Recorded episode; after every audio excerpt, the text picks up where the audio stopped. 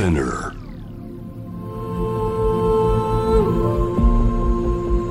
J-Wave Innovation World Ella podcast from the next Ella. 後藤正文がナビゲートしています。イノベーションワールドエラー。ここからは様々なジャンルのイノベーターをお迎えするトークセッション。from the next era。対話の中からイノベーションの種を導き出します。今回お迎えしますのは、もう大先輩であり憧れの存在でありますけれども、佐野元春さんです。えリモート対談となりますけれども、よろしくお願いします。よろしくお願いします。サムです。今回のコロナで、まあ、世の中で巻き起こっていることは、あの、いいことではないんですけど、ミュージシャンとしては、時間が取れたっていうのは正直なところで、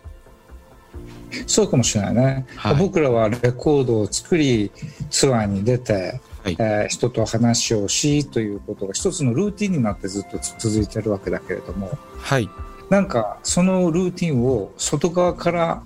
壊してもらったような感じがする。まさにそう思いました、僕も。はい。その隙間にうん。アーティストとして何をすべきかとか、大げさな話になるとどうやって生きていこうかとかね。はい。柄にもなくね、真面目なこと考えてますね。あ、そうですか。でもこの期間に突入してすぐ、佐野さん新曲出されたじゃないですか。はい、出しました。エンターテインメントという曲を。そうですね。僕ら結構ね、うちのギタリストとかも自分のプレイリストに入れたりとかしてて、まあ、グッときましたね、本当にあ。りがとう。曲自体は、まあ、こうした事態になる前に書いていたんだけれど、はい。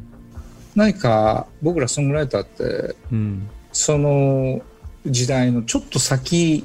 に出かけていって、はい。そこで見えた風景をスケッチして、はいまあ、元に戻ってくるといったようなね、そうしたことをこうんう、やってるような気がするんですよ。わかります。まあ、そんな中からできた一曲ですね、エンターテインメントは。はい。自分たちの業界というか、まあ、ライブハウスもみんな困ってたし、ミュージシャンたちも先の見えない中で、はっとなんて言うんだろう。あ、やっぱり音楽、やらなきゃなみたいな。歌詞とかも必ずしも、もちろんなんかこうビターなことももちろん盛り込まれているんだけど、リスナーの一人としては、まあミュージシャン、創作してる人間の一人として、すごいうん。背中押されるような気持ちになりました、曲を聴いて、僕は。それは良かったです。やっぱりあのルーティンのことに話を戻すと、自分としてもね、自分は割とのんびりアルバム制作してるつもりなんですけど、僕らの周りのミュージシャンとか、食べるためとかもあるかもしれないんですけど、例えば、年に1枚アルバムを作って、夏フェスに出かけ、で、夏フェスのない時期にツアーをやり、それが終わったらアルバムを制作し、みたいな、こう、でも多分そのスケジュールって、ほとんど北半球のミュージシャンたちがなんか似たようなあ。ことをしてたと思うんですけど、佐野さんがおっしゃるように、それに本当に気づいたというか、まあ、資本主義的に楽曲を作るために音楽をやってたんじゃなくて、こう自分たちの生活を回すために音楽とか、なんか、アルバムを出すために働かされてるみたいな逆のなんか、あ 感じがなんかすごい答え合わせになったというか、でも、佐野さんとかはもう早いうちから自分で自分の制作現場を立ち上げて、はい。独立独歩でやられてるわけじゃないですか。そうですね。どうですか？その、僕聞いてみたいと思ったのは、いちいち早いなと思うんですけど、とにかく、何もかもが。でもそういう先進的なビジョンね、聞いてみたいなと自。分は基本ソングライターですよね。うん。はい。その時代時代のみんなの周りをスケッチして、うん。よく観察して、まあ、そこに自分の心情なども若干含めながら、多くの人たちが聞いてくれる形としてまとめ上げていく。はい。まあ、それをレコード化したり、ライブで演奏したりする。まあ、それをなりわいにしてきているんですよね。で、これは、まあ、エンターテインメントを超えた表現の行為なんですね。はい。で、表現を僕が自分の名義で個人で表現していくよっていう時に大事なのは、いかに自立してるかということだと。やっぱり自立してる中で言いたいことも言えるし、うん。うん、自分の自由な視点で表現することができる。誰かにこう規制されることなく、はい。前に進むことができる。そう、やっぱり僕らがやってるロックンロール音楽、ポップ音楽はやっぱり、やってる僕自身が楽しくなくちゃ意味がないでしょ。うん、はい。一言で言っちゃうと、しみったれたことが嫌なんだよね。パッと行きたいっていうか。あとまあ、でも聞きたいこといっぱいあって、ザ・バーンの話も聞きたいんですけど、時々ちゃんと本番に飛び込んでいって、いろんなこと見てきたと思うんですけど、うん。なんかこう日本の音楽のやり方と海外の音楽のやり方、僕ちょっとなんて言ったらいいんですかね、言葉遣いとかに違いがあるように感じていて、っていうのは僕佐野さんに会った時、本当に自分の好きな海外のミュージシャンと同じ和法だったんでびっくりしたんですけど、いきなりダメ出ししないじゃないですか。まずはクールとかナイスとか、そういうなんていうんですかね、ポジティブなバイブスでこう、が前提にあって、その上で音楽の議論をするみたいな。ああ、もちろんね。そのも、もちろんがなんか、長らく自分の若い頃の現場にはなかったフィーリングで、そのあたりでもすごい聞きたいですね、お話。はい。まあ僕たちミュージシャンだよね。で、しかも後藤さんもそうですし、僕もそうですけれども、ソングライターでもあるんだよね。はい。うん。言葉とメロディーとビート、この3つの要素を組み合わせて、そして曲を作り、しかも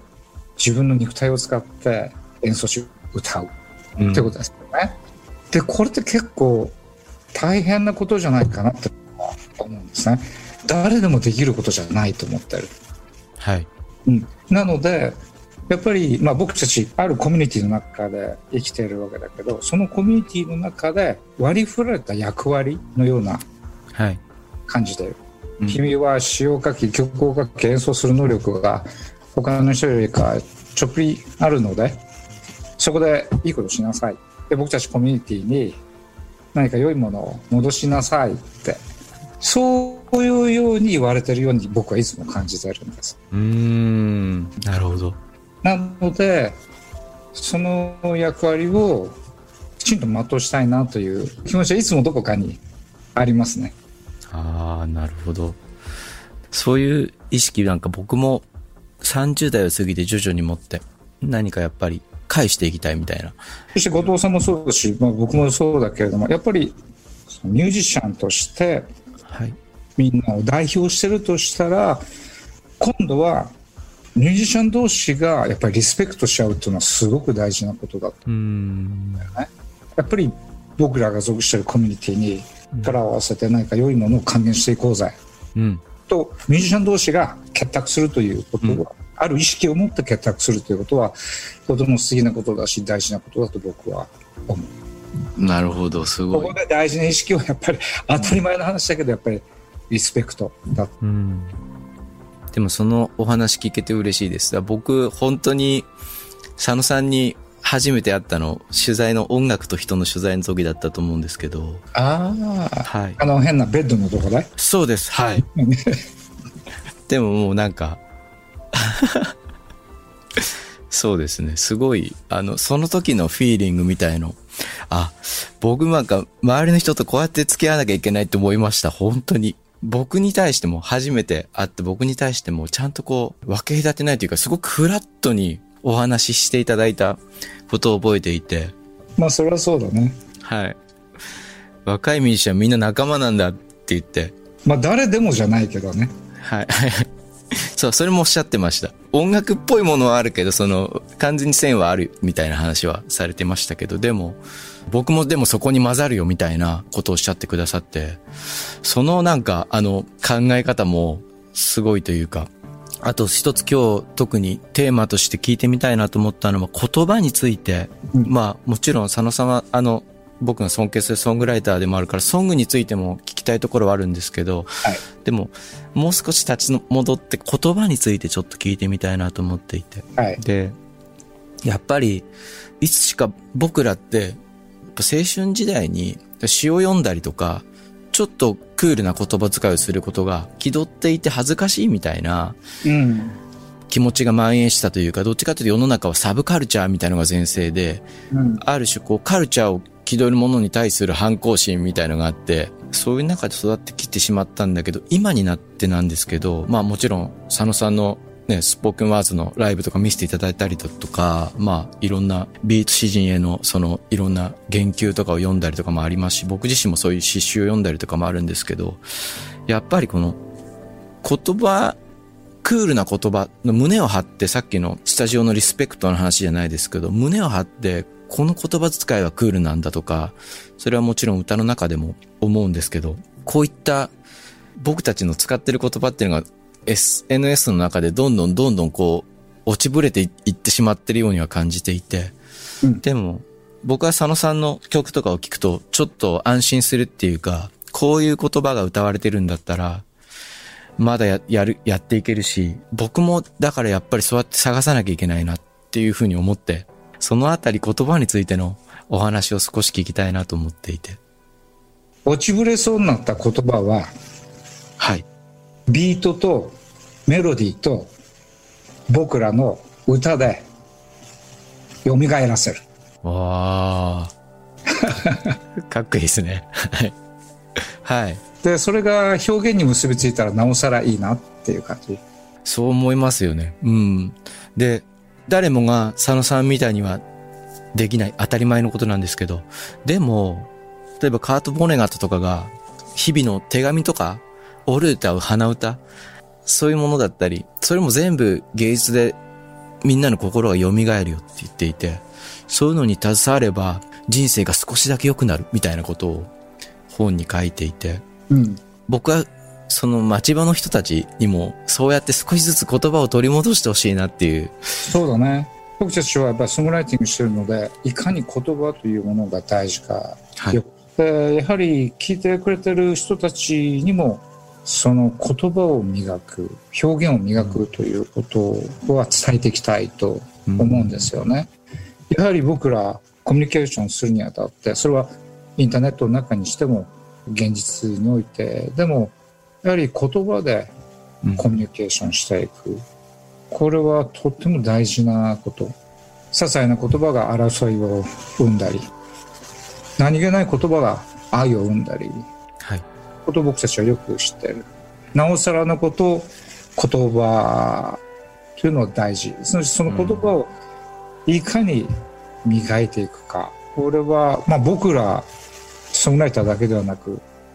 普通に一般に生きてる人たちもやっぱり大事な課題かなと思いますね。はい。やっぱり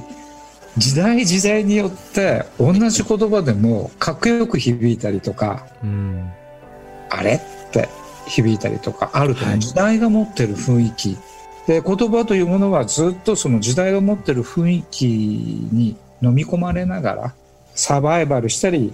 それこそダメになっちゃったりした言葉っていくつかあるんだけれども、はい、僕らソングライター詩を書く人間はやっぱりその言葉本来が持ってるポテンシャルや本来の意味ここから離れてはいけないと思うんですね。時代がどんな雰囲気を持っていたとして、はいはいはい、そしてソングライター一人一人が自分のやり方でもってそれを磨いていく。なるほど、うん、何かこれといったメソッドはない。言葉というのはその人個人の生き方にも関連してくるので非常に個人的なマナーの中で育まれるものだと思うんですね、うん、言葉のスキル。はい。だからやっぱり個々で探求していくということがかっこいいかなと。なるほど。時代の中でも言葉のポテンシャルは変わんないんだ、持っている。本質的なところが。それはすごくグッとき、グッとくるというかそうだよなと今、ふと思いましたね。何か。流され、こうもちろん時代の中で佐野さんがおっしゃるように意味が変わっていく。かっこ悪いなってなっていく言葉の中にも、こう、新しい魅力っていうか、本来持ってた何かというのが表現者としては、そんなにじゃあ時代がそう言ってるからポンとは手放せないよねっていうのは 思ったりする。はい。ちょっとかっこ悪いかなと、その時判断した中の言葉も、うん、10年経って世の中が変わると、うん、たちまち新たな意味を放射して、はい。輝き始める。ということは僕は何回か経験している。そうですよね。それは僕がやったことではなく、その時代に生きている人々がそこに新しい価値を見出してくれた、うん、なるほどだから僕の方では何ともできないみんなが見出してくれるまではっていう感じかな。なるほど。いやー、でもすごい。そうなんですね。そう、僕聞きたいことを、本当にただの一人のファンだからたくさんあるんですけど、でも、うん。その、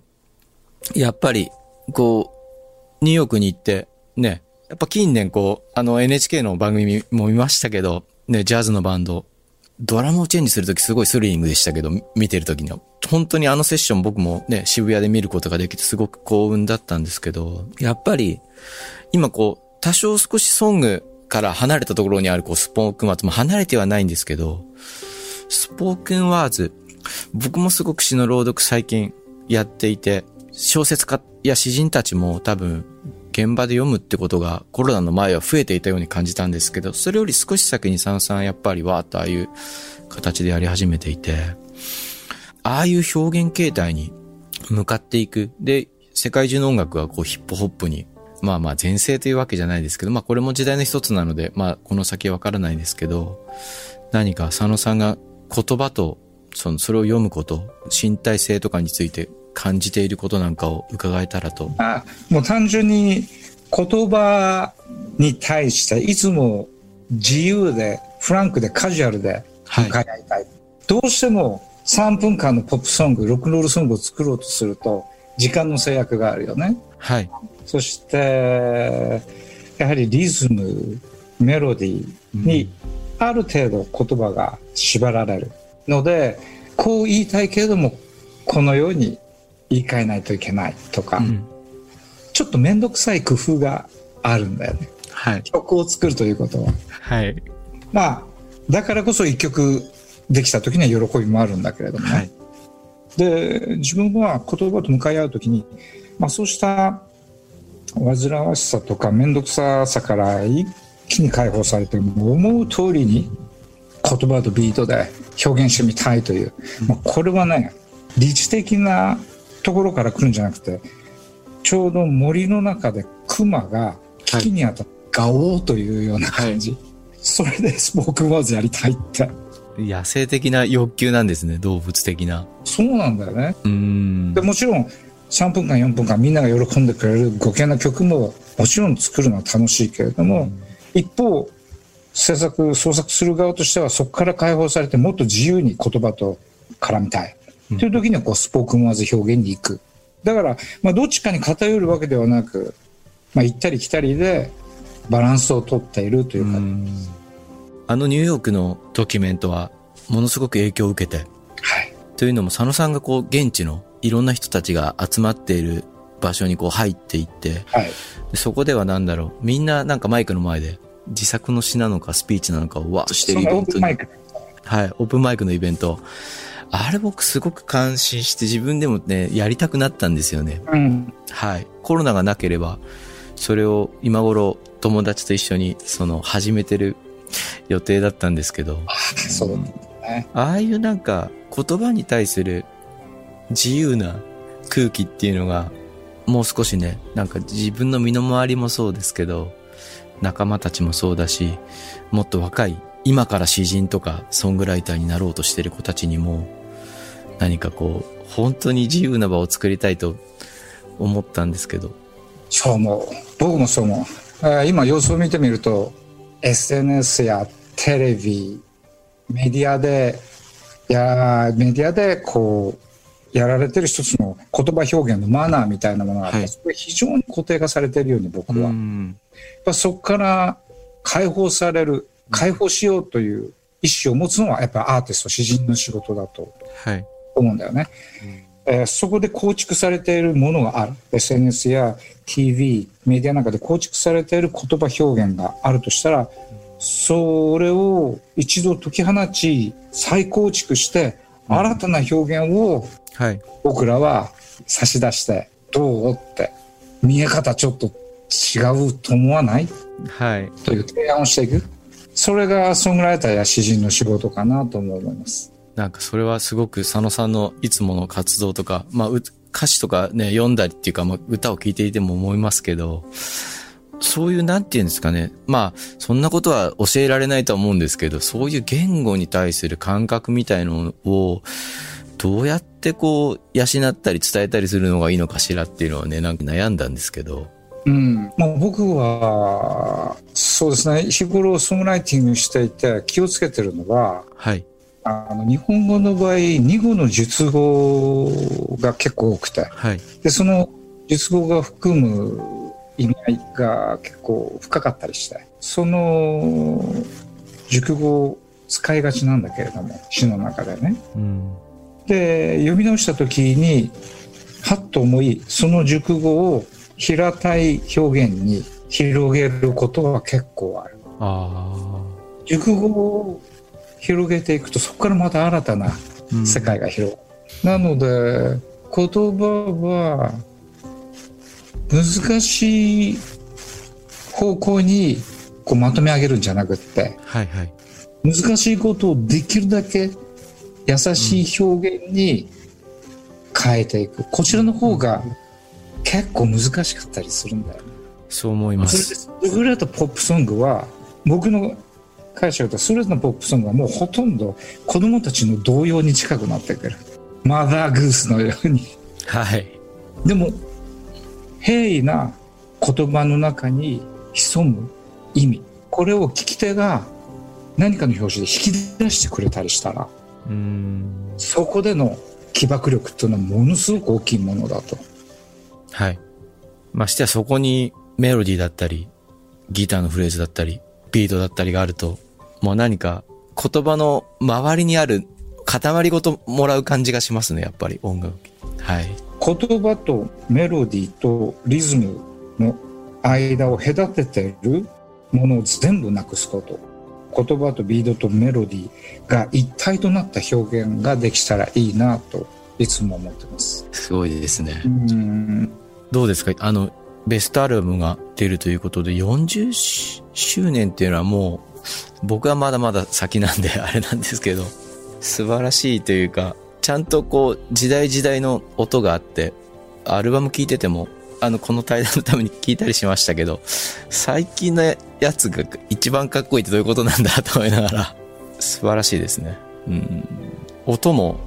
一番新しいアルバム。まあ、去年のものですけど、すごい良かったです。ありがとう素晴らしい。はい。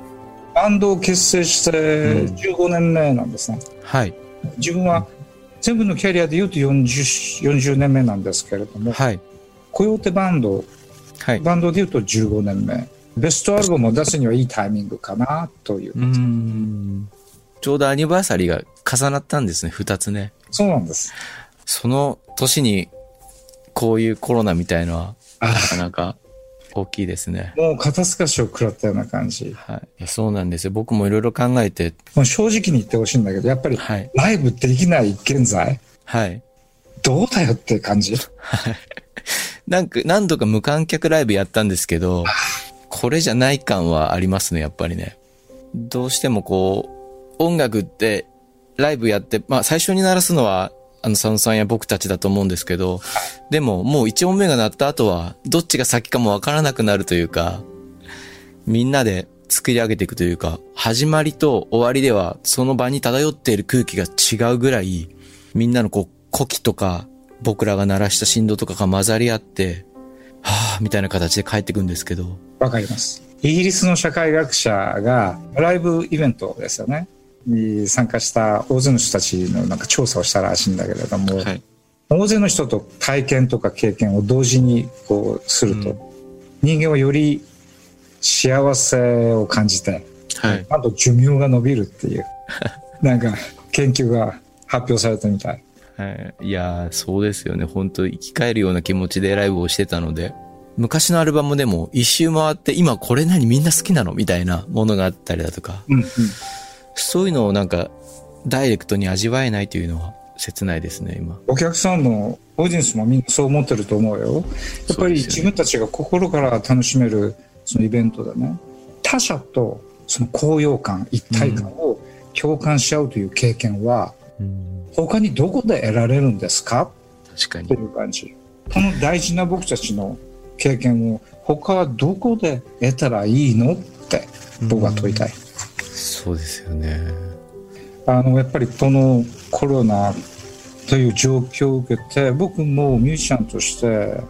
えなんとかしなくちゃなーなんてことを考えていてはい。つい最近「Save It for a Sunny Day」うん「Save It for a Sunny Day」っていうプロジェクトを立ち上げたはい。でそのプロジェクトの中では、えーもちろん配信もあったり新曲発表もあったり、はい。アパレルメーカーと組んでのその、ま、私マーチャンダイジングもあったりしてはい。いろいろとあるんだけれどね楽しいことが、そこから上がった収益を、えーまあ、今困窮している音楽制作者たちに還元するというはい。そういう循環型のプロジェクトを今実行しつつあるんですね。ああ、素晴らしいですね、それは。うん。Save it for sunny day っていう、まあ、スローガンっていうかななんかいいなと自分と感じてるんですよ。はい。来るべきサニーデーのために Save it 力や目を蓄えておくおこうよっていうはい。そういうメッセージですね。嬉しいですね。佐野さんから発信されてることはとても僕らにとっても勇気になるし、現場で今もね、苦しんでるライブハウスの人とか、音楽制作でみんな同じ悩みというかね、抱えていると思うので、うん嬉しいというか、僕も楽曲自体に励まされたんで、やっぱり、ただ単に曲を作って、ただ単にってわけじゃないですけど、当たり前のようにソングライターが曲を書き、うん。思いを込めて作り、それを発信することによっても、あ、エネルギーを得てるっていうことを当たり前のように実感して、震災の時とかは、ものすごく大きなうん。喪失感があって、そう思うまでに時間がかかったんですけど、こう現在進行形でこう、もやのような現状の中、そうやってパーッと光が差すように曲がパーンと流れて、うんうん、あ、そうか、みたいな。あ、俺スタジオで曲作ればいいんだっていう気持ちになれたし、うんなんかそれはまあこの場を借りて、なんか感謝したいというか、あまあそれ俺に言ってるの？はい。それは光栄だね。そう思ってる人いると思いますよ。まあそこまではっきり言葉にしなくても、うん言語以前に受け取ったエールというか、うんそういう感じが僕はあって、今回のコロナで、あの、佐野さんの曲発表された時のことちょっと覚えてるんですよ、すごくなんか。ああそうだったんだね。はい。本当にありがとうございました、今日は。すごく。久々に、僕も顔見れた瞬間にちょっとなんかね、自分の中の生命力が上がったの分かったんですよ。佐野さんのパッと顔が映った時に。またでも実際にお会いしたり、佐野さんのライブ、また見に行かせてください。From the Next、今回は佐野元春さんをお迎えしました。ありがとうございました。こちらこそ、ありがとうございました。